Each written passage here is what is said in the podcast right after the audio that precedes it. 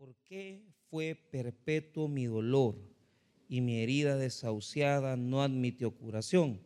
Serás para mí como cosa ilusoria, como aguas que no son estables.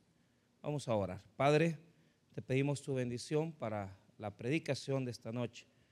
Oramos que puedas bendecir tu palabra, que puedas ministrar los corazones, que puedas ayudarnos, bendito Señor, a poder recibir tu enseñanza, tu instrucción, de tal manera que podamos ser edificados en el conocimiento de tu escritura. Espíritu Santo, háblanos, fortalécenos, anímanos. Necesitamos más de ti, de lo que tú tienes que hablar a nuestros corazones. Te lo suplicamos. En el nombre de Jesús. Amén y amén. Muy bien. Eh, voy a tomar este texto y voy a, a darle por título al mensaje, ¿es Dios una ilusión? ¿Es Dios una ilusión? ¿Es Dios una ilusión? ¿Por qué tomamos y adjudicamos este, esta condición a Dios? Es decir, ¿por qué, ¿por qué Jeremías está aquí diciendo, ha sido cosa ilusoria para mí? Y esto es tremendamente revelador porque Jeremías en el libro del profeta va a tener varios momentos donde él va a dialogar con Dios.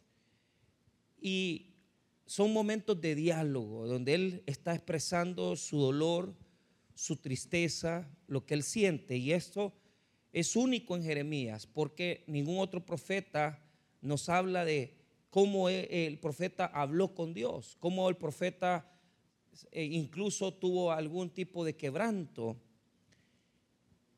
Porque hay momentos donde nos quebramos por dentro.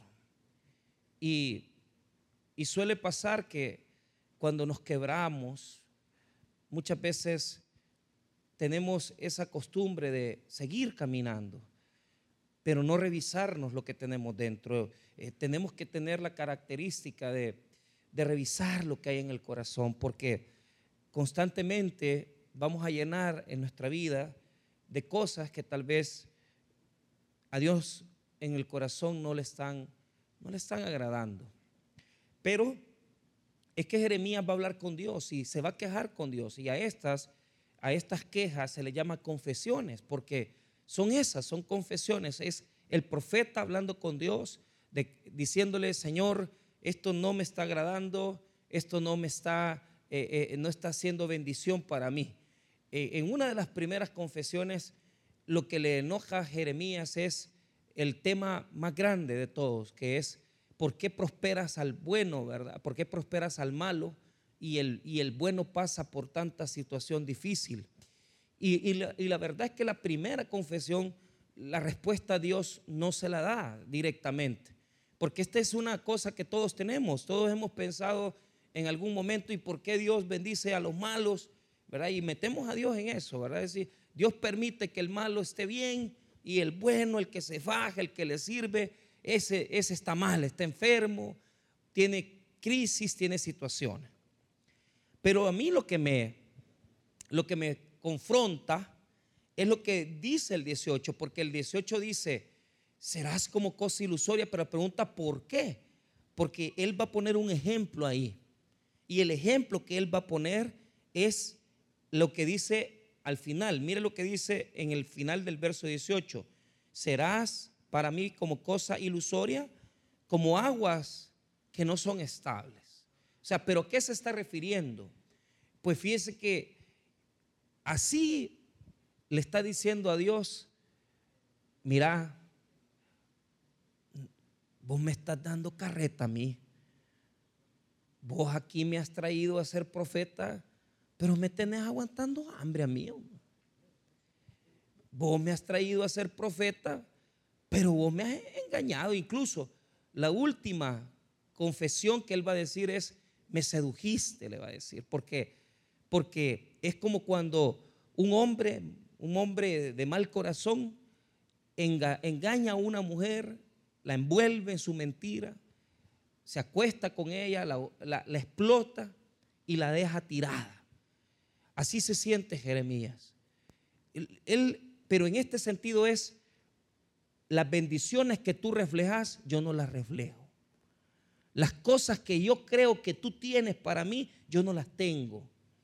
Y ese es el dolor de él, porque él quiere verse bendecido, él quiere verse prosperado. ¿A cuántos no les ha pasado aquí que quieren que Dios o que lo que Dios representa se refleje en sus vidas y digan, "No, es que es que yo quiero ser quiero ser bendecido." Hace hace unos días eh, y me ha pasado eso, me ha pasado Ayer hablé con alguien y hace como dos meses hablé con otra persona. Y esto lo estoy cuidando yo mucho con mis hijos, con mis hijas. Es que ellas vean que Dios nos bendice a nosotros. Eh, eh, eh, yo no, les enseño dinero, no, lo que vamos al súper y compramos, y ya la niña chiquitita dice, papá, ahora la refri está llena, tenemos comida. Y, y, también ellas andan su dinerito. Dicen, papá, mire, mira, yo tengo, ayer me estaban hablando porque estaba en San Salvador, estaba en, el seminario dando clases y me, y, me, y me escribe la niña, me dice, papá, hay una compañerita en el colegio que tiene unos botes de, de Mr. Donald, Y, y, y, yo quiero tener, no, no, ellas son bien compañeritas, no es por envidia, sino que querían tener uno igual que el de la niña y me dice, comprámelo, yo te lo pago aquí. Hasta, ah, yo, a ver de dónde estás sacando pisto, ya me están bolseando, están gaveteando. Porque pues, es lo que uno piensa, pues. No, es que es la prosperidad. Es decir, es decir, ellas tienen de lo que yo les doy, aparta. Entonces, ellas están experimentando la bendición. Pero hace dos meses me dice un pastor, pastor, mi hijo, usted sabe que mi hijo ya es un profesional y así lo es es un hombre ya eh, con un título universitario en ingeniería, pero le habló al papá. Y, ellos le han servido a Dios un montón de tiempo. Le han servido a Dios bastantes años. Pero el hijo un poquito, quizás como, como Jeremías, ¿va? Y eso es lo que yo le quiero mostrar. Mira, papá, toda la prosperidad que hablaba el pastor fundador Toda esa prosperidad de servir a Dios, nosotros no la hemos visto, le dije. Mire, esa es una gran pedrada, hermano. O sea, está diciendo, o sea, te, hemos servido a Dios, pero es por gusto que le hayamos servido, porque estamos mal económicamente. No tenemos esto, no tenemos lo otro. Y, y que te lo diga ya un hombre de 27 años, es delicado. ¿Por qué? Pues quiere decir que lo único que vieron de Dios es la escasez. Entonces, yo quiero que usted se ponga a pensar, ¿está usted así, en esa situación de que está representando eh, la bendición de Dios, se refleja en su vida o es como cosa ilusoria? Que usted viene, canta, eh, eh, alaba a Dios, exalta al Señor, levanta sus manos, pero a la neta, en la vida le va mal. En la vida le descuentan el salario. En la día, día a día usted está peleando con un hijo que no quiere someterse a Dios. En el día a día usted está experimentando una enfermedad crítica. ¿Será eso lo que está pasando? Que aquellas cosas de Dios se han vuelto como ilusorias para usted, se han vuelto como una ilusión porque no pasan en su vida y no las mira y no las puede palpar.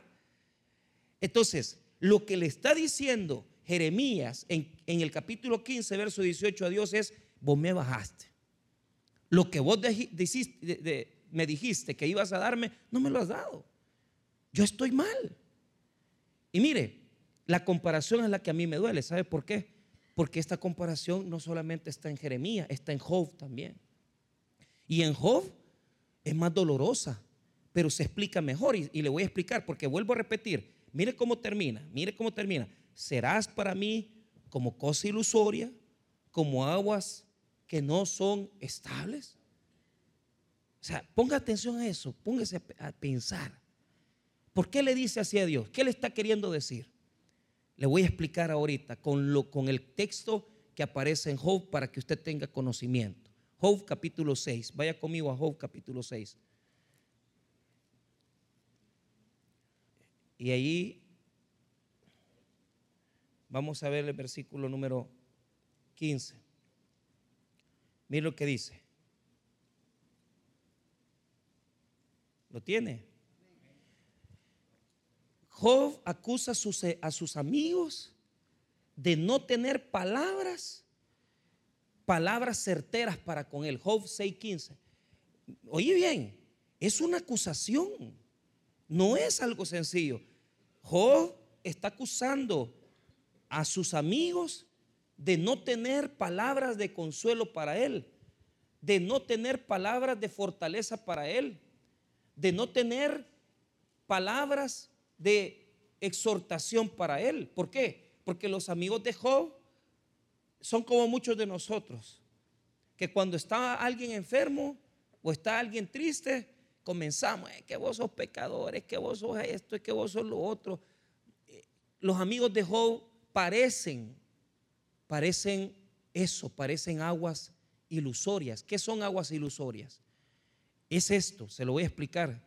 Cuando usted sabe que hay un río donde está el manantial y usted sabe que hay agua ahí y usted tiene una gran sed, tiene una gran sed por las circunstancias, tiene una gran sed por la crisis, tiene una gran sed por circunstancias determinadas y usted va al río y usted se encuentra que el río está seco. Pero, pero ¿qué es lo que provoca la crisis? Que usted está seguro que ahí siempre hay agua. Pero cuando usted va, queda avergonzado. Porque usted sabía que iba a beber agua, pero al final usted se quedó en seco, en una sequía. Esto es lo que está queriendo decir Job y está queriendo decir Jeremías. Ya le ha pasado a usted que está confiado ahí y, está seguro, pero de repente va y no está, no hay, agua ahí. A nosotros en, Usulután, cuando estaba pastoreando allá, un día estábamos ahí, que estábamos regando, estaba el vigilante y todo, y se acabó el agua. Y nosotros dijimos, bueno, ¿y por qué si tenemos pozo, tenemos aquí? No, hombre, se había quedado sin agua el pozo, porque todos los pozos de la zona se estaban secando. Entonces, tuvimos que contratar a, una persona para que bajara el pozo, escarbara y volviera a sacar agua. A veces así es Dios. Porque usted está seguro que Dios le va a decir, eh, eh, así te van a salir las cosas bien. Y usted está seguro que Dios va a actuar y no actúa. Y se queda avergonzado. Y se queda con aquello que no le salió el préstamo se queda con aquello que el, esposo, ¿verdad? Usted pensó que ya él se iba a componer de ese alcoholismo y no se compuso nunca. Y quedó Dios como agua ilusoria. Porque usted fue al manantial, usted sabía que había agua ahí y no encontró. ¿A cuánto nos ha pasado esto? Que, que queremos ver la bendición de Dios y no la vemos. Que estamos pidiéndole al Señor que salgamos ya de esto y no salimos. Y lejos de eso, nos dan una mala noticia. Mire, tiene que hacer otras tres quimioterapias, otras cinco. Mire, tiene que volver otra vez porque el repuesto no sirvió. Son aguas ilusorias. Pero vea lo que dice Job para que comprenda la figura como se presenta. Job 6:15. Pero mis hermanos me traicionaron como un torrente. Pasan como corrientes impetuosas que están escondidas por la helada y encubiertas por la nieve, que al tiempo del calor son deshechas y al calentarse desaparecen de su lugar. Se apartan de la senda de su rumbo, van menguando y se pierden.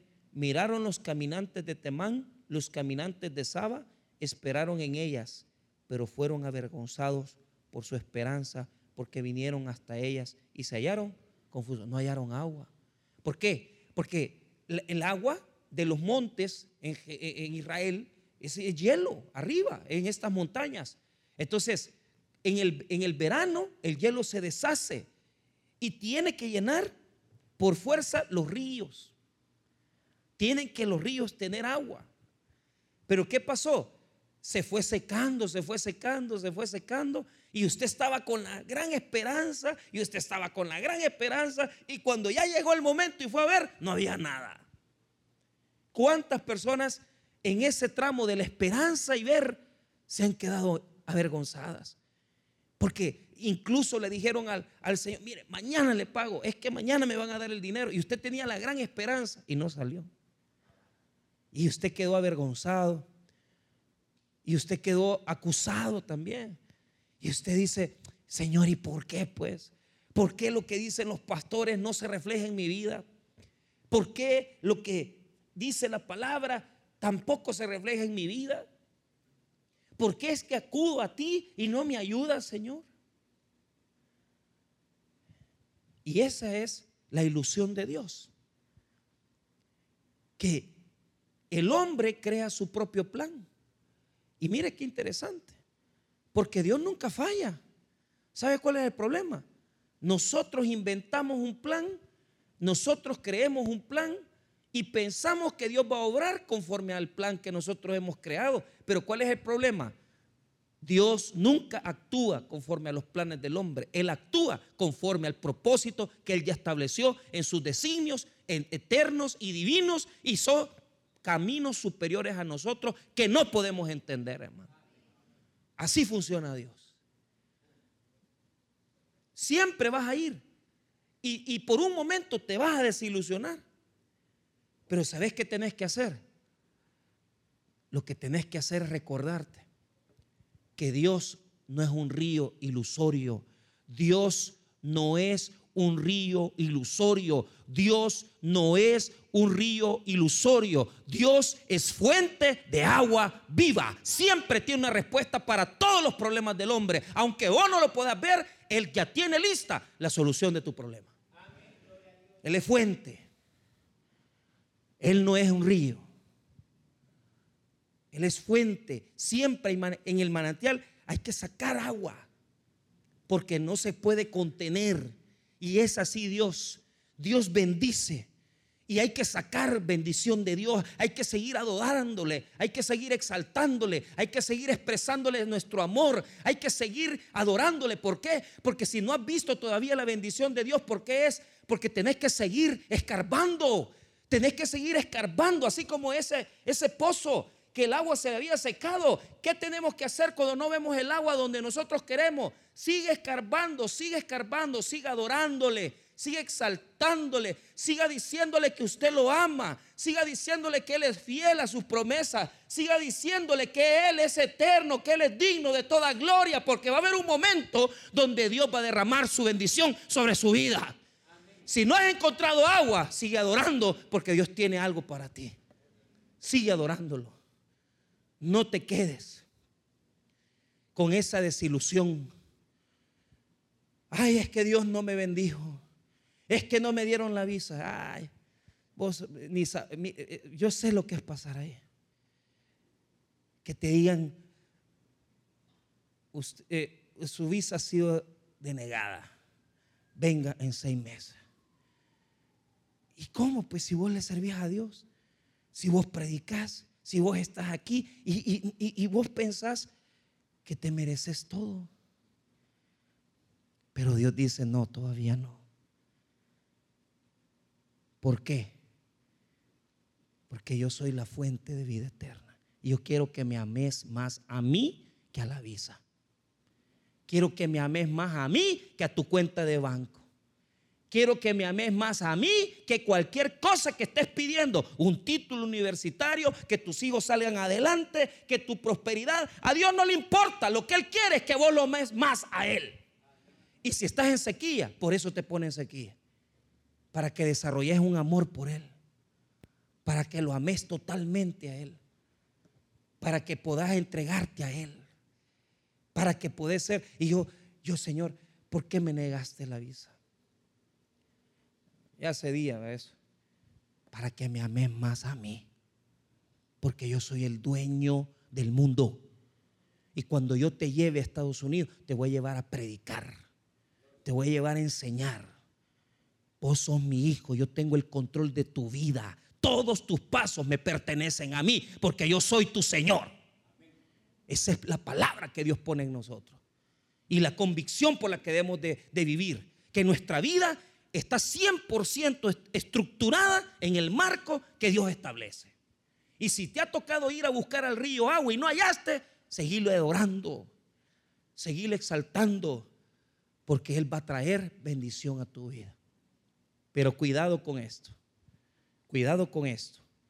Ya les expliqué la figura, les expliqué lo que es ir a un río y no hallar el agua, les expliqué que es ir a un lugar donde usted está seguro que va a haber agua y no hay. Vaya conmigo nuevamente a Jeremías 15. Y mire, aquí está el problema. Cuando dejamos que las circunstancias amarguen nuestra vida. Cuando permitimos que las circunstancias provoquen en nosotros ese rencorcito, ese resentimiento, tenga cuidado, porque eso se va acumulando. Es el producto de ir al río y no hallar agua. Pero uno no lo siente, uno no lo percibe. Y se comienza a llenar de escorias. Se comienza a llenar de esa parte que molesta al Señor. Tenga cuidado con ese hollín, con ese óxido que muchas veces tenemos en nuestros corazones y no nos damos cuenta que lo tenemos. ¿Por qué? Porque cuando Dios no hace lo que queremos, siempre va a haber frustración, siempre va a haber tristeza. Y hay personas que no pueden manejar esa tristeza. Hay personas que no pueden gestionar sus sentimientos. Fíjese que hay gente tan tan susceptible que media vez no les sale lo que ellos creyeron y se dejaron a Dios.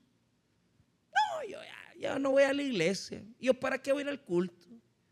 ¿Y, por qué hermano ya no le sirve el Señor? No, es que yo, yo le pedí al Señor que me bendijera. Yo me acuerdo de un amigo que en Usulután, pastor, todos los viernes. Este es el último viernes que yo vengo. Si Dios no me da trabajo, no vuelvo a venir.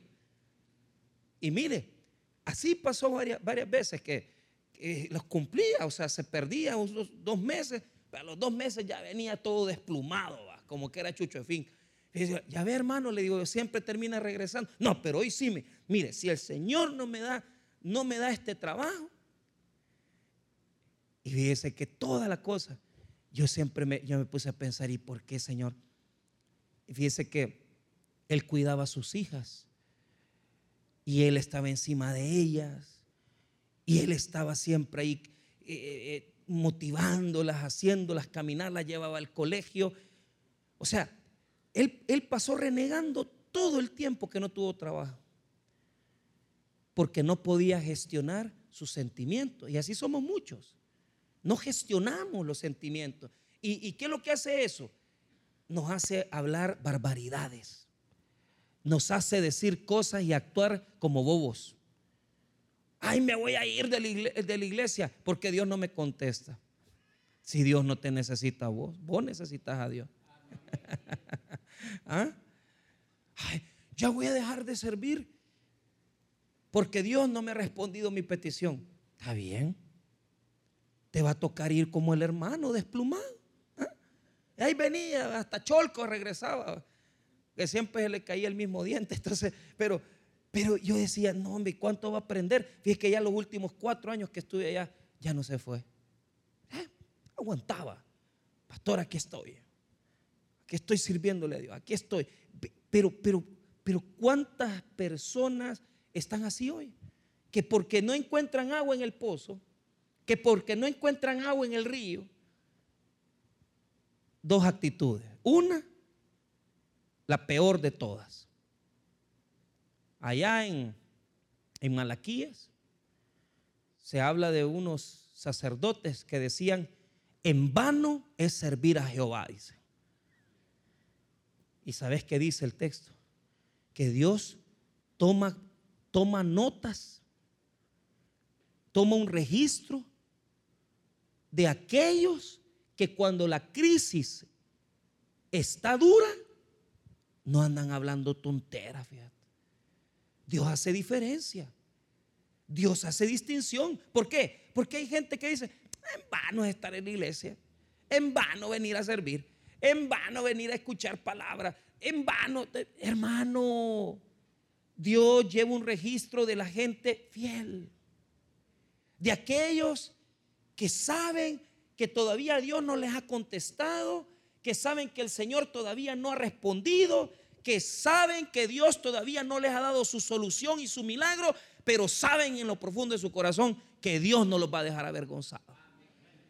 E, ese nombre está allá. Y Dios dice, tomar nota de los que no hablaron en contra de Jehová. ¿Por qué? Porque cuando usted habla tonteras, ¿sabe lo que hace? Usted solito se roba las bendiciones. Yo me acuerdo de eso. Yo me acuerdo. Yo les he contado alguna vez eso de que a mí me cortaron la luz. Y yo ya, ya estaba en un sulután y la gente me conocía. Y el pastor del tabernáculo. Pues si la gente habla del pastor del tabernáculo, pero no saben lo que uno vive. La gente piensa que uno tiene pisto, que uno se baña en día. A ver, ¿qué piensan? Y no tienen la menor idea de las crisis que vivimos. Y mire, hermano, yo no tenía, o sea, las dos cosas, se me olvidó y no tenía pisto. Y yo con mi esposa, la Belén pequeñita, un calor insoportable. Y yo me acuerdo llegar en la noche y mi esposa, pero a mí lo que me dolía no era que me cortaran la luz. Claro, me dolía que hablaban mal de mí, pues porque decían, el pastor del tabernáculo. Entonces, siempre siempre el tabernáculo se pasa llevando uno, ¿va? pero pero ¿sabes lo que me dolía? Me dolía mi esposa.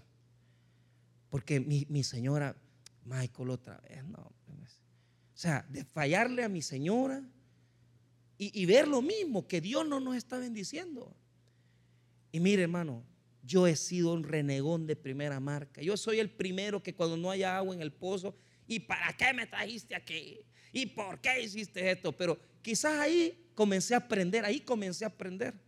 Me quitaron la luz, mi esposa ahí en la noche, sin nada, hermano, si apenas los celulares pusimos, porque ni, ni, fósforos teníamos, que nunca hemos tenido cocina de gas. ¿Y qué nos tocó? Pues vamos a dormirnos. Se fue mi esposa al cuarto, el gran calor con la niña chillando. Se durmió, se durmió, pero se durmió de cansada que estaba la niña y ella también. Pero yo, hermano, yo dije, no, no voy a decir nada, no voy a renegar. Me voy a quedar callado, hermano. Porque si, si por mi error y porque no tengo pisto no pagué la luz, pues ¿qué voy a hacer, pues? Pero normalmente yo hubiera dicho, Dios no sirve, Dios me dejó. Así que el irresponsable sos vos. Pero ¿sabes qué hice? Me acosté en el sillón de la sala, abrí las ventanas de par en par. Y hoy sí, dije, yo le voy a ganar a la adversidad. Me voy a quedar dormido con los fresquecitos de la... No, hombre, hermano, los zancudos me estaban comiendo por todos lados. Y yo le juro que yo ya estaba ya renegando, ya casi, ya, ya de último, ya como a las 3 de la mañana. No, es que no, esto, esto es un castigo que me estás mandando. Pero calladito. Porque muchas veces así blasfemamos el nombre de Dios. Y ponemos en, juego las bendiciones. Primero, el que habla con su boca palabras, se mata su futuro y mata la bendición de Dios. Segundo, el que declara palabra, mata la fe del que le rodea. Imagínate el gran dolor que ocasionas cuando de tu propia boquita vos decís, ¿Y para qué vamos a la iglesia? Pues? Y mira lo que nos ha hecho Dios. Si Dios no te mandó, ¿a qué será eso? Vos fuiste el necio. Cuando usted se pone los domingos por la mañana, ah, pues ya no vamos a ir a la iglesia porque aquí nadie se viste. Hombre, cállese, hombre. Usted lo que tiene que hacer es venirse solo y los que se sigan cambiando. Pero déjele, para el bus para que venga más tarde. ah, claro, uno tiene que comenzar a pelear desde las 6 de la mañana. Despierten, mono, eh, y va a resucitar a los bichos en la cama, resuciten. Los monos no se quieren levantar. Pero pero ¿cuántas veces hemos dicho, es que Dios va, es que Dios no, no me ayuda en esto? Error, error. Porque la primera manera de robarte la bendición, la palabra en el hebreo, dabar en hebreo, palabra, tiene poder creativo. Entonces, cuando una persona, Dios ha decidido bendecirla, y usted mismo se llena de palabra, de una palabra de no solamente de falta de fe, sino que una palabra, hermano, que no tiene confianza en Dios. Deberíamos de ser como Job que dijo esas preciosas palabras, desnudo salí del vientre de mi madre, desnudo volver allá. Esas son las palabras que Dios quiere oír en nosotros en los momentos críticos. Dios tiene el control, Dios sabe lo que está haciendo. Dios sabe cómo llevar nuestra vida. No le quiera venir a dar órdenes a Dios. Dios sabe y conoce nuestros corazones. Por lo tanto, cuando usted va a declarar una palabra, recuerde que su palabra tiene poder creativo. Tiene una, tiene una relevancia espiritual. De tal manera que si usted comienza a sembrar palabras, usted va a cosechar de esas palabras. Y muchos están cosechando ahora lo que sembraron en sus hijos. Toda la vida los humillaron, toda la vida los maltrataron, toda la vida los maltrataron y les humillaron a sus hijos. Y ahora sus hijos no quieren nada con usted, porque usted sembró y está cosechando ahora. Entonces la palabra tiene un poder. No se robe su futuro. No, no se ciergue. No, no venga y diga, ay, es que Dios aquí, cállese, hombre, no diga nada. No rechace el poder de Dios, porque lo que Dios quiere es que si Él ha dicho, te voy a bendecir, usted declare, esto es para mi bien, porque la palabra de Dios dice que a los que aman a Dios, todas las cosas les ayudan a bien. Háblelo. Pero mire la segunda actitud. La primera actitud es robarnos nosotros solos con lo que decimos cuando estamos frustrados. Pero la segunda es la peor. Esconder el dolor esconder el resentimiento y comenzar a hablar, pero mezclando el rencor con la fe. Hay mucha gente así. Hay mucha gente así. Que cuando ya están resentiditos porque no les salió lo que querían, se enojan. Y ya no andan a gusto. Y ya no hablan como tienen que hablar, sino que ya dicen cosas como lo que vamos a ver ahorita. Vea lo que dice. Mire lo que dice Jeremías. ¿Qué es lo que a él le provocó dolor? Vea lo que dice Jeremías 15, verso 10. Ay de mí, de mi madre, que me engendraste, hombre de contienda y hombre de discordia para toda la tierra. Nunca he dado ni tomado en prestado y todos me maldicen. Mira, estaba resentido. Pero mire cómo mezcla. Mire lo que dice. Ay de, de, mí, madre mía, que me engendraste. ¿Qué está diciendo? Mejor no hubiera nacido. Lo que pasa es que no, no lo dice claramente. Mezcla el dolor con la miel. ¿Cuánta gente es así? ¿Cuánta gente es así? Aquí están ahorita. Pero dicen, pastor, ¿por qué no está viviendo lo que yo estoy viviendo? Ni quiero, men. Ni quiero. ¿Usted por qué no está en la situación en que yo estoy? Estoy consciente de eso, pero ¿sabes qué? No hables así, hombre. ¿Qué demuestra esa mezcla? Como cuando dice Santiago que de una misma fuente no pueden salir dos tipos de agua. Demuestra que está resentido con Dios. ¿Ah? ¿Y qué le está diciendo a Dios? ¿Qué está diciendo? Mi mamá dice, no, lo que, ¿por qué está, por qué está frustrado? Está frustrado porque la gente lo rechaza y, y dice que lo tratan como prestamista, porque es como cuando una persona en el mundo de ellos, el que prestaba dinero era visto así, con rechazo. Mira lo que dice la última parte del 10, y hombre de discordia para toda la tierra. O sea, me he convertido en un hombre aborrecible. La gente me desprecia como que fuera yo un cobrador de impuestos, un cobrador de dinero. Vea lo que dice la última parte del 10. Nunca he, he dado ni tomado en préstamo. Y todos me maldicen. Va, aquí me vienen a gritar como que yo he sido el que les he prestado pistos. Si yo lo único que he hecho es predicar la palabra. Él está resentido. El resentimiento se mete en las palabras de bien y se mezclan y se esconden debajo de la alfombra de nuestras actitudes. ¿Cómo demuestra una persona que está resentida con Dios? Porque habla así. A ver cuándo me bendecís, Señor. o peor aún, vamos a ver si vamos a ir al culto. ¿Cómo que? ¿Cómo que vamos a ver? Es que aquí no es de andar viendo. Si aquí es de venir a recibir la bendición que Dios te va a dar. Entonces, no pongas esa, no enterres tu rencor en medio de la alfombra de la simulación. Porque algunos aquí para simular son excelentes se andan muriendo por dentro, están resentidos con Dios porque Dios no los ha bendecido, porque no les dio el trabajo, porque no les salió el carro, porque no les ha salido lo que ellos quieren. Pero aquí vienen y dicen, amén, amén, amén, gloria a Dios. Y el domingo vengo otra vez, pero en el corazón vos sabés bien, sinceramente, que tu más profundo corazón está resentido con Dios. Y eso es lo que estás escondiendo. ¿Por qué te lo puedo decir? Porque a mí me pasa.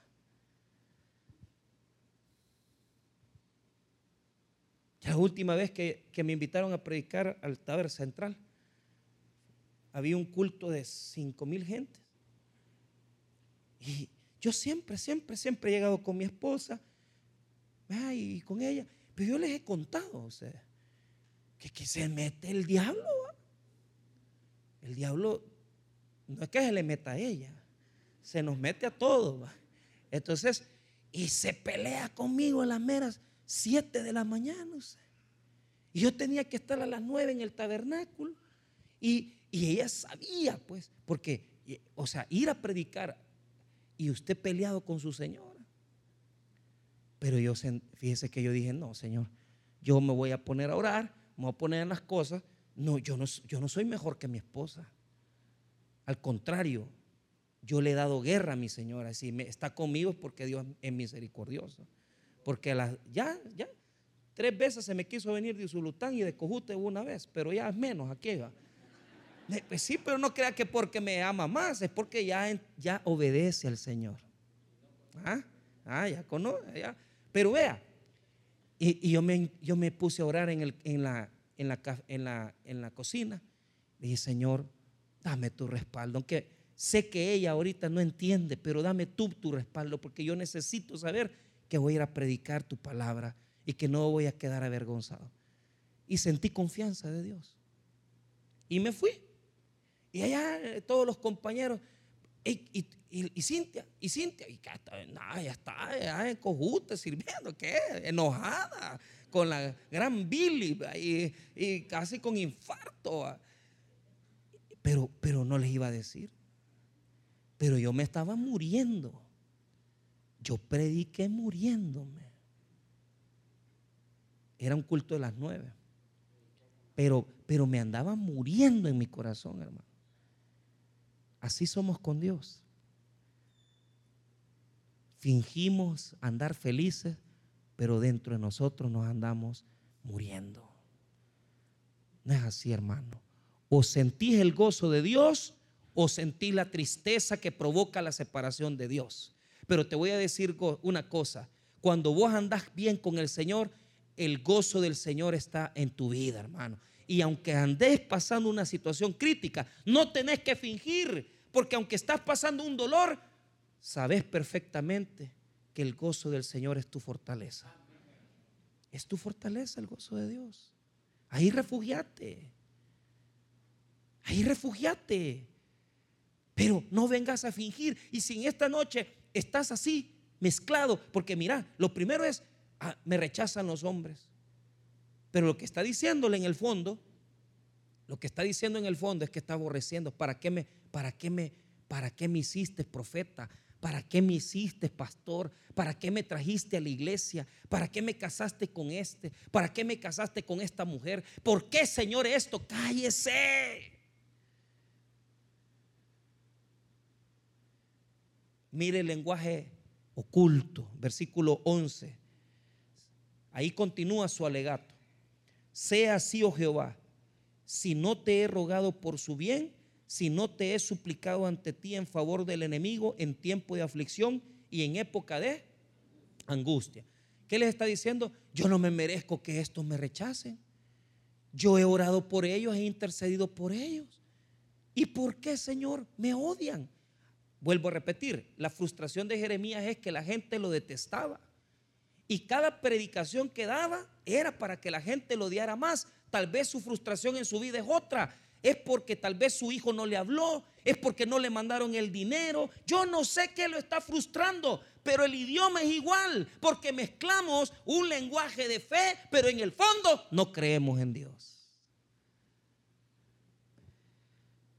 Si Dios tiene el control, mentira, si usted ni cree eso, usted ni sabe qué es eso. Porque si usted creyera que Dios tiene el control, estaría confiado en el Señor. Pero usted no sabe qué es eso, no entiende qué es eso. No se esté dando terapia usted solo. Entonces Jeremías habla, habla el lenguaje de fe mezclado con la amargura. ¿Es ese tu lenguaje? Mire, niña fulanita, ya tengo quizás como siete meses que no la veo que va a trabajar. Y usted dice, está vieja metida, ¿va? ¿Que ¿por qué me anda diciendo eso? Pero es cierto, usted no, no tiene trabajo, pues. Y usted todavía dice, ah, sí, pero ya metí cinco currículums y Dios me va a ayudar. Ni usted lo cree, porque le echaron, porque se metió con su jefe. ¿Por qué no le dice al Señor, Señor, mira la verdad que, ¿sabes lo que voy a hacer, Señor? Mejor me voy a humillar ante tus ojos. Te pido perdón. ¿Cuántas veces a mí me ha tocado hablar así? Pero en el corazón me estoy muriendo. Porque no creo tal vez lo que Dios va a hacer. O porque dudo. O porque estoy resentido con Dios. ¿Por qué estaba Jeremías frustrado? Porque la gente lo rechazaba, porque él hablaba palabra de Jehová, pero él en el fondo estaba con esto. Entonces, mire lo que dice, he orado por ellos, he intercedido por ellos, pero mire en el 15 lo que le va a decir al Señor. Tú lo sabes, oh Jehová, acuérdate de mí y visítame y véngame de mis enemigos no me reproches en la prolongación de tu enojo. Sabes que por amor de ti sufro afrenta. Mira lo que le está diciendo. Véngame de mis enemigos. Y no le estás diciendo que has orado por ellos, pues. Y no así somos, pues. Tres cosas le pide. Acuérdate de mí, visítame y véngame. ¿Por qué? ¿Por qué le está diciendo a Dios así? Porque lo están humillando y Dios no hace nada para defenderlo. ¿Cuántos están resentidos aquí porque oran, oran y Dios no les ha dado lo que quieren? ¿Ah? Tienen este rencor. Aquí vengo, ya tengo seis meses, estoy orando. Mentira, si no has orado, si vos no orás, si vos no estás orando, yo te creería que me dijera, mire, me he agarrado de los viernes de adoración y ya con este voy a hacer 20 viernes contado, no, pero no se acuerda.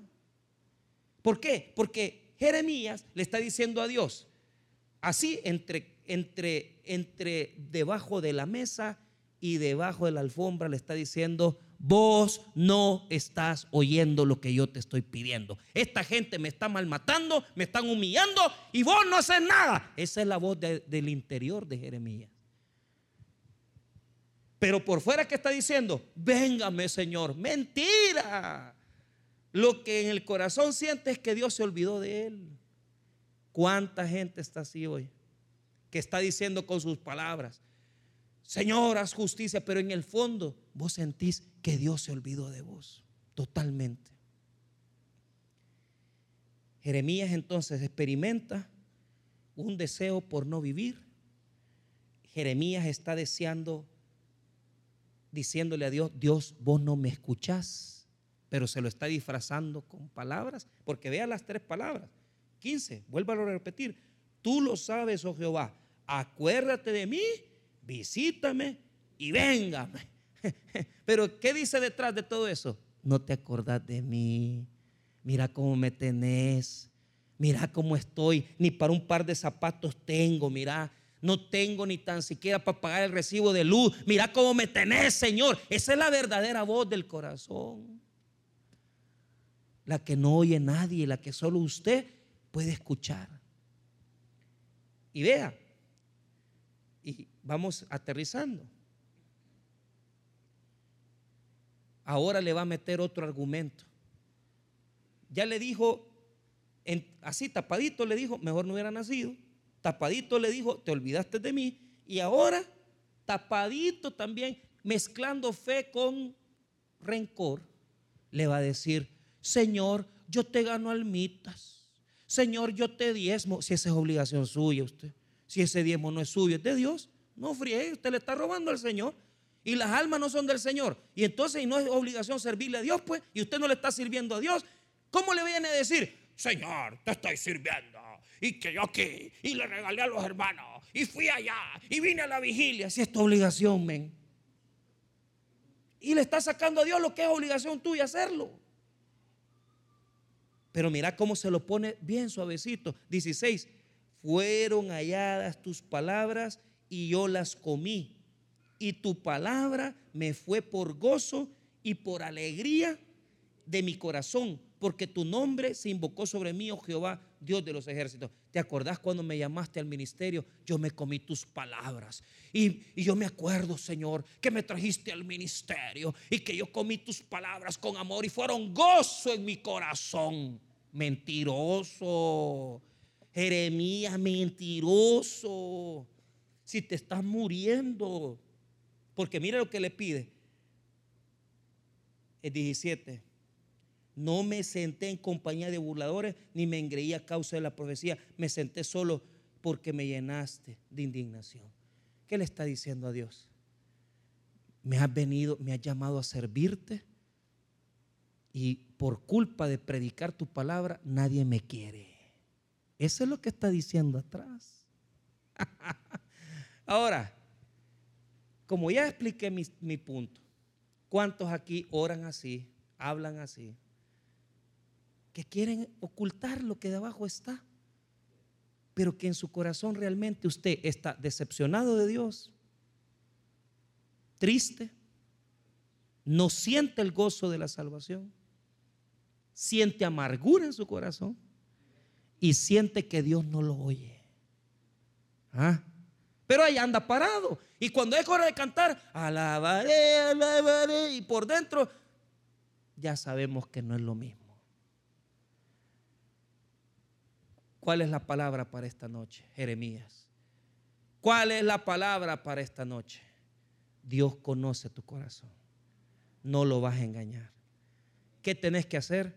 Hablar con el Señor ahora Saca de tu corazón el, el rencor porque es como óxido, las escorias y tus palabras van a comenzar a cambiar.